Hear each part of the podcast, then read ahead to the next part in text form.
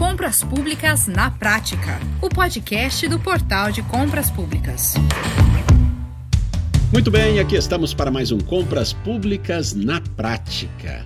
Eu sou Max Gonçalves e eu te convido hoje a acompanhar uma conversa importante sobre o reconhecimento por parte da nova lei de licitações dos chamados procedimentos auxiliares. Você está sabendo? Pois é, o que antes ainda era motivo de dúvida para alguns participantes das licitações, hoje está expresso em lei e não gera mais impasses. Exatamente. De acordo com o artigo 78 da Lei 14133 de 2021, agora são procedimentos auxiliares das licitações e das contratações regidas por essa legislação o credenciamento, a pré-qualificação, os procedimentos de manifestação de interesse, o sistema de registro de preços e o registro cadastral. Pois é, esse reconhecimento é importante, porque a Lei 8666 de 93, que regrava as licitações públicas no país até a sanção da 14133, gerava dúvidas sobre quais os fundamentos legais é, para o credenciamento, a pré-qualificação, especialmente, e em consequência havia dificuldades para se demonstrar a segurança jurídica desses procedimentos, que já existem na prática nas compras públicas. Muito bem, então eu te pergunto, você quer entender melhor tudo isso?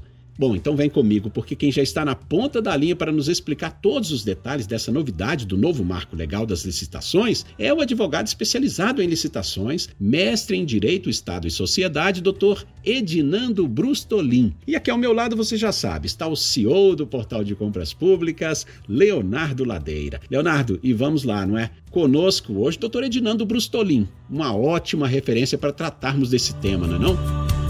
É fantástico, Max. É importantíssima a participação do doutor Edinando, que é um dos feras desse assunto, já tem atuado junto ao portal, inclusive como mentor intelectual de diversas melhorias na plataforma ao longo desses anos. Tá? É, a equipe técnica do portal tem o prazer de, de contar com as orientações do Dr. Edinando muito antes do portal de compras públicas existir, no tempo que nós ainda éramos desenvolvedores de solução tecnológica apenas e não prestadores de serviço. Dr. Edinando já era uma pessoa que tinha um olhar crítico a respeito das nossas funcionalidades e sempre trazia sugestões de melhoria e de adequação que ele julgava importante. Então é um parceiro super qualificado, sempre antenado com as necessidades que os entes compradores, principalmente da região sul, que é a área que ele atua, né, em Santa Catarina, tem uma necessidade mais específica e sempre querendo fazer uma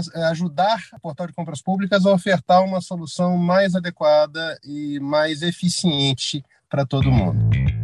Maravilha! Bom, então vamos ao doutor Edinando. Doutor Edinando, ao mesmo tempo em que eu cumprimento, eu já pergunto quais são é, as principais novidades da Lei 14133 quanto aos procedimentos auxiliares nas contratações administrativas. Nós temos diversos procedimentos auxiliares, é, alguns inclusive que é, é, antes do advento da Lei 14.133 eram utilizados até mesmo com base em uma consolidação jurisprudencial, com base em um entendimento doutrinário e não propriamente com uma disposição legal específica sobre o tema. E aí, de certa forma, isso causava um pouco de receio, um pouco de insegurança, na medida em que nós temos uma vertente do princípio de legalidade muito forte, né? E se você não tem um amparo muito concreto no procedimento, ou ele não é utilizado no seu potencial máximo, ou às vezes se discute a respeito da sua própria pertinência. Então, a Lei 14.133, ela faz um apanhado disso e ela traz para uma regulamentação é, mais organizada, mais bem pontuada de quais são esses procedimentos auxiliares, inclusive avançando sobre algumas das práticas que já se tinha até então com ainda a vigência da Lei uh, 8666 e a própria Lei do Pregão 10.520. Então, a gente vai ter uma organização muito mais clara e objetiva desses procedimentos auxiliares nas novas contratações a partir da Lei 14.133. Certamente, todos eles, todos os procedimentos auxiliares, eles vão estar reféns, mas no bom sentido da palavra, a instrumentos de tecnologia da informação. A boa utilização e extrair o potencial máximo de cada um desses procedimentos auxiliares requer um emprego maciço de tecnologia da informação. Por quê? Porque essa interação ela não pode ser uma interação dificultada, uma interação que fique à mercê de intervenções manuais, às vezes burocráticas e demoradas. Os procedimentos auxiliares, eles demandam muita transparência e muita agilidade. E quem consegue agregar isso aos procedimentos auxiliares, a, a, o emprego, né, a utilização maciça dessa tecnologia da informação. E aí não tenho dúvida de que é, ferramentas como o portal de compras públicas será assim crucial para que esses procedimentos auxiliares tenham efetivo êxito para a administração pública.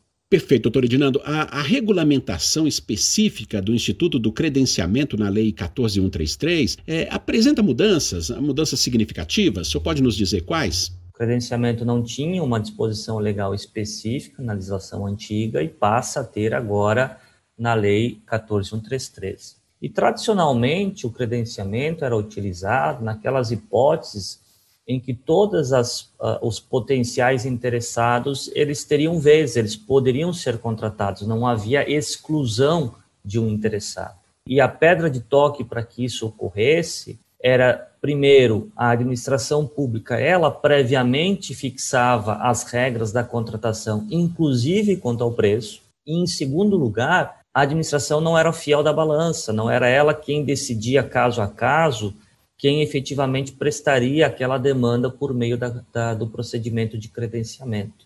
Havia um terceiro, por exemplo, usuário do serviço público. Na nova lei, além de nós termos isso de maneira expressa, consolidada, bem regulamentada, nós vamos ver, por exemplo, um novo, uma nova opção, um novo caso de contratação por credenciamento, que é aquela aplicação desse instituto em mercados fluidos.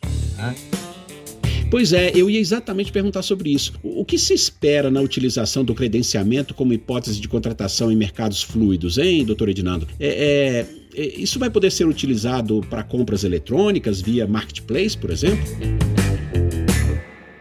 O que, que vem a ser esses mercados fluidos? São situações em que a dinâmica de mercado ela é de tal maneira consagrada e estável no sentido de que ela tem uma auto-organização que os preços eles não se amoldam em função do tomador, não se amoldam em função da administração pública. Eles se amoldam em função de dinâmicas muito complexas do próprio mercado. E o grande exemplo desse caso é a contratação de passagens aéreas, em que as companhias aéreas não amoldam os seus preços, seus bilhetes aéreos em função de o passageiro ser, por exemplo, um agente público. Então há uma dinâmica de formação de preços que torna aquele preço insuscetível de variação se ele fosse submetido a um processo licitatório, por exemplo. E aí você tem, diante da uh, impossibilidade de uma disputa dessa contratação, você tem vez pelo credenciamento em mercados fluidos, que talvez aqui, inclusive, seja um prenúncio, né, um, um início de uma grande mudança que pode vir na administração pública ao longo do tempo. E muitas pessoas já advogam em favor disso que é a utilização de institutos de marketplace, né, de contratações em portais eletrônicos. Né. Eu sei que o portal de compras públicas e todos os portais que existem já tem um agregado de tecnologia fantástico. É, e nós podemos, e é isso que se vislumbra nesse prenúncio do, do, do credenciamento em mercados fluidos, utilizar essas ferramentas para um passo além para permitir que haja uma fluidez de, de preços nas contratações, apurando-se aquilo que a lei diz como a cotação do dia. A ideia, talvez, aqui possa ser representada por uma metáfora simples, né? Nós sairmos da fotografia e passarmos para o filme. Nós deixarmos de fazer licitações estanques que coletam o preço e congelam aquele valor por um determinado período e passarmos a fazer a depuração constante desses preços no mercado.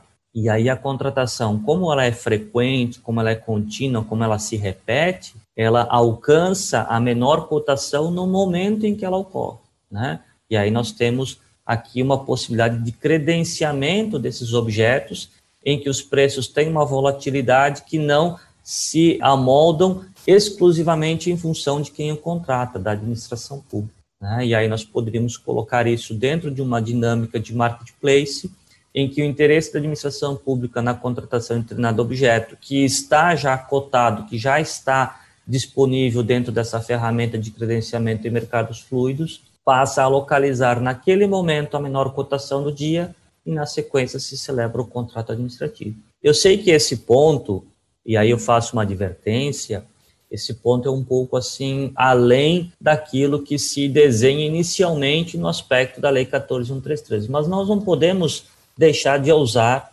deixar de, de dar esse apontamento, porque a administração pública precisa, a sociedade precisa de uma certa revolução em contratações administrativas. E aqui, por exemplo, pode ser um caminho para isso. Mas ainda que não o seja, ainda que não se faça esse marketplace por meio do credenciamento, um simples fato de já se permitir na lei o credenciamento em mercados fluidos já mostra uma grande novidade, já mostra uma grande, é, um grande avanço para a administração pública. Perfeito. E, e, e a pré-qualificação de produtos, doutor Edinando, é, vai substituir a fase de amostra em licitações públicas? Está aí uma questão interessante. Né? É, nós, nós, nós verificamos muito na aquisição de bens que a administração pública, ela para se certificar de que o que ela está contratando tem a qualidade mínima que ela deseja, ela insere na fase da licitação pública uma fase de amostra daquilo que ela está contratando, né? E a gente sabe que se consolidou no âmbito jurisprudencial, até com uma decisão do Tribunal de Contas da União, de que essa fase de amostra ela é exigida apenas ao final da disputa e somente daquele licitante que até então é o melhor colocado nessa disputa. Significa dizer que eu faço a competição com todos os concorrentes e aquele que está na iminência de ser contratado, antes de efetivar, de homologar o processo licitatório, eu verifico por meio da amostra. E o que ocorre na prática é que muitas vezes se este licitante não tem a sua amostra aprovada, chama-se o segundo dessa, dessa relação, e se ele também não tem, chama-se o terceiro, e isso toma muito tempo para a administração pública. E às vezes você acaba fazendo análise nessa fase de amostra do mesmo produto que já foi rejeitado na fase anterior, ou em outra licitação. Então, você tem uma descentralização por meio das amostras que gera um certo uma certa dificuldade e contribui negativamente para a agilidade da contratação.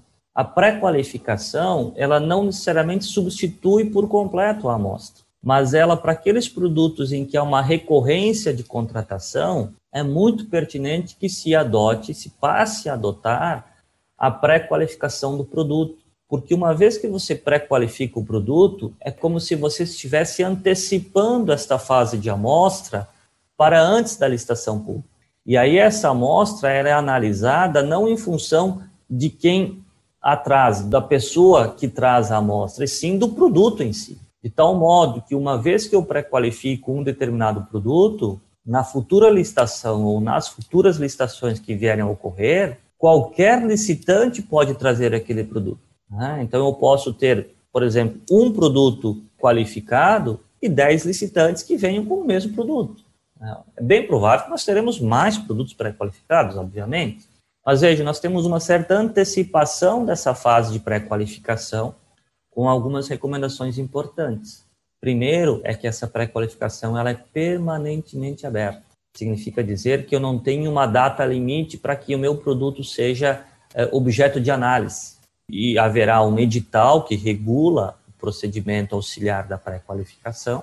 E em qualquer momento né, alguma fábrica desenvolveu um produto novo que se amolda àquelas exigências daquele edital de pré-qualificação, o sujeito vai e leva esse produto para a administração pública e a administração pública diz se ele atende os níveis de qualidade mínimos que a administração quer ou não. E se atende, então a administração pública o pré-qualifica e a partir de então, nas futuras licitações, aquele produto poderá ser ofertado para a administração pública. E o procedimento de manifestação de interesse, hein? O, PMI, funcionará como, doutor Edinando? E, e em que casos poderá ser aplicado? Eu vejo assim, Max, o procedimento de manifestação de interesse não é para o dia a dia. Tá? Ele não é algo que você vai ter de modo corriqueiro na administração pública. Ele já existe em matéria de parcerias público-privadas, a lei das PPPs, e até mesmo em concessões públicas, né? Né? grandes empreendimentos e a transferência de serviços públicos a particulares, né? a concessão de serviços públicos, isso já ocorre. Por quê? Porque nem sempre a administração pública ela detém dentro do seu quadro pessoas com uh, expertise e formação capazes de delimitar com precisão os elementos de um, de um contrato muito complexo, como é um contrato de concessão, de parceria público-privada. Né? Análise de viabilidade técnica e de viabilidade econômica de um contrato desse porte são difíceis de serem feitas.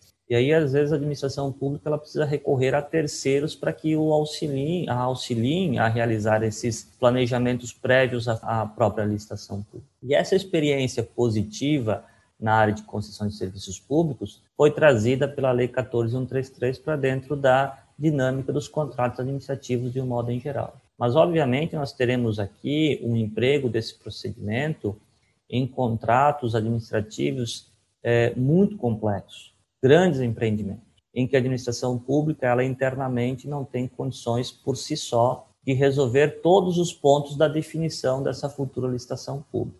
E aí ela pode lançar um procedimento de manifestação de interesse para que os particulares que têm esse know-how, que têm essa experiência, possam apresentar à administração as possíveis soluções. A administração vai averiguar, vai identificar qual que é aquela que se é, destaca e se apresenta como a melhor solução, vai justificar isso, e aí vai levar a uma futura licitação pública essa solução apresentada pelo particular. Com um grande detalhe: esse particular não fica impedido de disputar a licitação pública.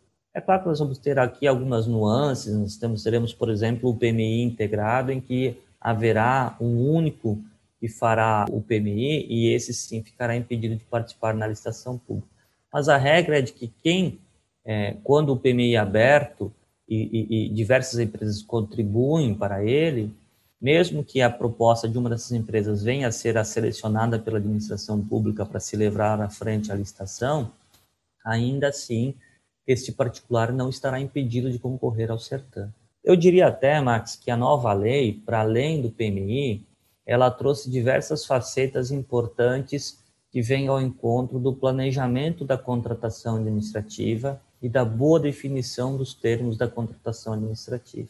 A gente é, começa a desmistificar um pouco aquela ideia de que a administração pública, na fase interna, antes de publicizar o edital da licitação pública, ela tem que resolver tudo por si só. Aliás, não raras vezes acontece de administração pública ter interações na fase interna uh, com quem está fora da administração pública. E isso, infelizmente, tem ocorrido de maneira velada, às vezes uhum. até com o interesse de favorecer alguém, mas muitas vezes apenas com o interesse de é, aperfeiçoar a definição do objeto. A nova lei cuida disso. A nova lei diz que a administração pública ela pode contratar uma empresa para que ele ajude a fazer a descrever o objeto da licitação. A nova lei diz que, é, lá no artigo 24, que você pode fazer uma consulta pública, uma audiência pública para colher informações técnicas, econômicas, para aperfeiçoar a definição do seu objeto.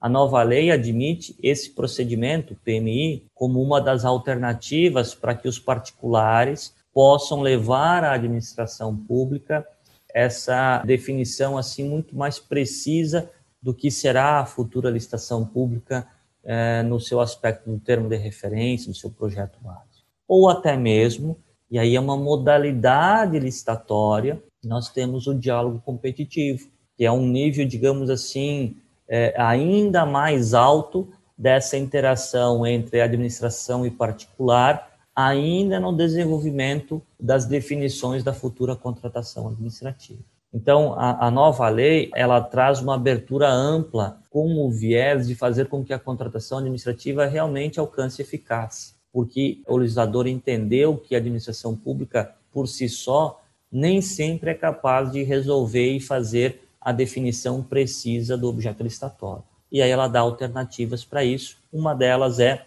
o procedimento de manifestação de interesse, que, volto a dizer, não será assim aplicado de maneira corriqueira no dia a dia, mas somente em situações mais complexas de grandes empreendimentos. Para encerrarmos, doutor Edinando, como a nova disciplina sobre o sistema de registro de preços impacta as licitações eletrônicas e as contratações administrativas que são decorrentes, hein? Olha só, Max, o registro de preços é o queridinho na administração pública, né? É o procedimento auxiliar mais aplicado, sem sombra de dúvida de cada 10 licitações que a gente é, verifica uh, uh, abertas na administração pública, sete, oito delas são para a formação de registros de preços. Talvez até com um ponto um pouco deturpado desse instituto, porque como ele, ele traz consigo a faculdade da administração contratar, ou seja, a administração pública, ela firma o contrato ou os contratos a partir de uma ata de registro de preços, conforme a sua necessidade, na medida em que se ela tenha, ela requer aquela é, efetivação daquele objeto, ela não está presa a executar a quantidade do que foi licitado, né? ela não tem a obrigação efetiva de contratar, a administração pública não tem esta obrigação, há uma consequência intrínseca a isso, que é o quê? Eu não preciso bloquear o meu orçamento. O meu orçamento público não tem que estar amarrado, por exemplo, se eu fizer uma licitação para registrar mil resmas de papel, eu não preciso, desde o início da licitação, amarrar o meu orçamento ao valor estimado dessas 10 mil resmas de papel, porque eu não estou obrigado a adquirir. E, e essa consequência direta do sistema de risco de preços acabou por fomentar o seu uso nós temos orçamentos bastante limitados nas administrações públicas de um modo geral, e o fato de eu não estar tão amarrado me favorece o emprego desse procedimento auxiliar. E a gente tem que ter um cuidado de fazer o bom uso desse procedimento, né, do sistema de risco de preço. Porque não tenho dúvida que ele é importantíssimo para a administração pública. Uma das grandes novidades que nós teremos na nova sistemática do SRP, o Sistema de Risco de Preços, é uma longevidade maior da duração da ata. Né? Lembrando que quando eu faço uma licitação para formar o risco de preços, ao final da licitação pública, eu gero uma ata de registro de preços. E aí, a partir dela, eu vou firmando diversos contratos.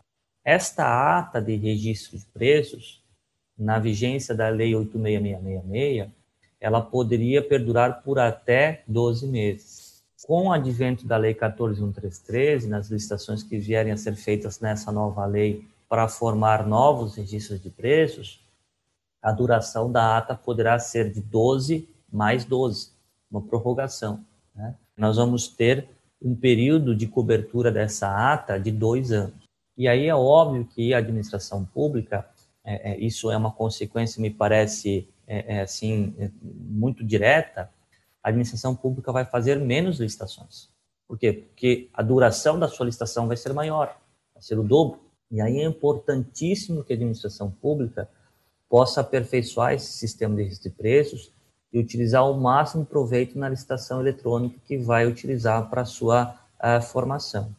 Lembrando que o artigo 17 da nova lei dá essa tônica de que preferencialmente as licitações serão em formato eletrônico. Então você fará uma licitação eletrônica para conseguir alcançar uma ata de preços e essa ata de preços poderá perdurar por até dois anos com a necessidade de você dar transparência a essa ata e criar uma dinâmica de acompanhamento de preço dessa ata. Talvez aqui um outro ponto de uma grande, é, é, é, eu não diria ruptura, mas eu diria de entendimento, de consolidação de entendimento com a nova lei, de que a ata de risco de preços ela é suscetível de alteração no preço registrado, tanto para mais quanto para menos né, aquela dinâmica que a gente conhece do reequilíbrio do contrato, ela também se aplica à ata de risco de preço. Então, nós teríamos aqui o reequilíbrio da ata de risco de preço. Então, a lei traz isso de modo mais conciso e muito mais seguro para a administração pública. Entretanto, Max, é, e a gente tem percebido isso na prática, às vezes é pertinente fazer mais licitações, né, não ter uma duração tão extensa na ata de preços, e fazer mais licitações para você, naquela ideia de filme e fotografia, né? não ficar com uma fotografia que vai ficando velha no tempo, né? Porque às vezes a fotografia velha, a licitação que perdura por muito tempo, ela começa a gerar transtornos. O licitante pede reequilíbrio, o licitante pede para cancelar o seu registro, há uma disponibilidade do produto no mercado, né? E, e, e às vezes você antecipar a futura licitação, ou seja, intercalar em, em tempos menores as licitações para aquele objeto, para formar risco de preço daquele objeto, permite que você consiga depurar o momento do mercado de uma maneira mais homogênea, mais é assim ampla, sem que você fique tendo que resolver questões pontuais. O que, que eu quero dizer?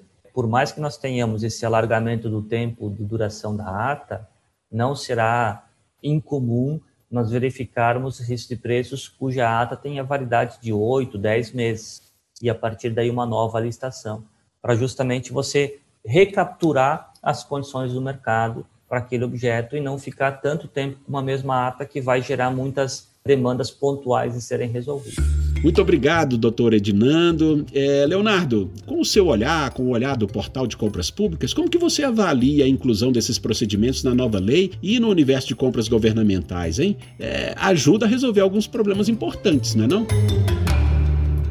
Max, é muito bacana que as pessoas sejam alertadas para essa realidade. É, compra pública não é só pregão eletrônico. Né?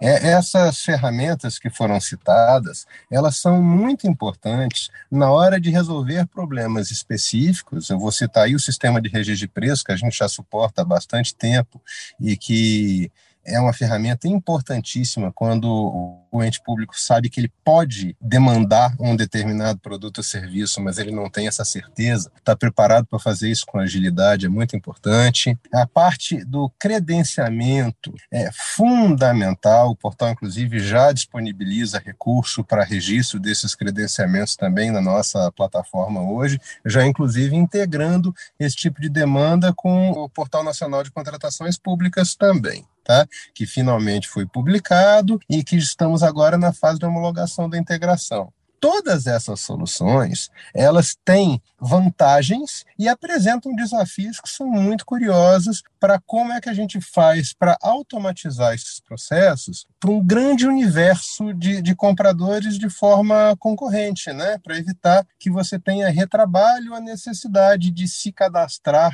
diversas vezes, por exemplo, num processo de pré-qualificação. Então a gente tem trabalhado muito para trazer ferramental para esse tipo de coisa dentro da estrutura do portal. E já tem partes, como eu já citei algumas aqui, que já estão inclusive disponíveis para consumo imediato do nosso público usuário, tanto comprador quanto fornecedor. Em breve, inclusive a questão da pré-qualificação deve apresentar soluções integradas no portal onde os fornecedores que têm já a sua gama de produtos e serviços que demandam pré-qualificação vão poder fazer essa pré-qualificação de forma integrada e o ente comprador, em vez de ter que ofertar um processo único para eles próprios, vai poder simplesmente tomar conhecimento desse material de pré-qualificação e aceitar ou não esse, esse fornecedor, agilizando o processo e simplificando a vida de todo mundo que cá entre nós é um dos objetivos do portal de compras públicas, né?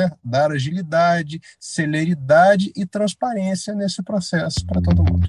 Excelente. Olha, eu quero agradecer muito e dizer que foi um prazer ter mais uma vez conosco aqui, não é o advogado, especialista em licitações, doutor Edinando Brustolin, muito obrigado. E o CEO do Portal de Compras Públicas, Leonardo Ladeira, olha, é, muito obrigado. Nós tivemos hoje uma verdadeira aula aqui, hein? Perfeito, fico à disposição. Sempre uma grata satisfação para mim acompanhar junto com o Portal de Compras Públicas, com quem eu tenho um, um, carinho enorme e eu sou fã de duas coisas que vocês têm, que é tecnologia e licitações públicas. Então não tem como não ficar enamorado com tudo que acontece dentro do Portal das Compras Públicas e o meu desejo sempre é o, o sucesso é, maior possível eu sei que vocês fazem muita diferença na administração pública e isso faz bem para a nação, faz bem para a sociedade.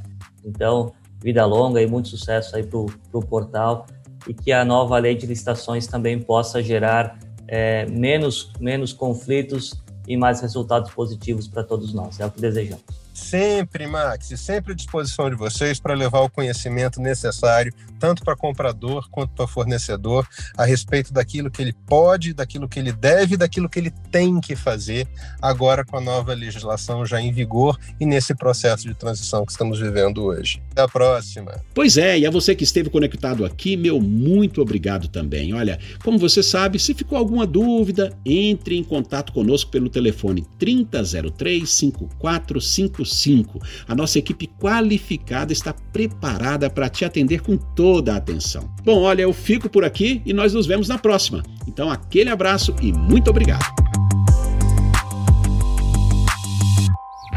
Você ouviu Compras Públicas na Prática, o podcast do Portal de Compras Públicas.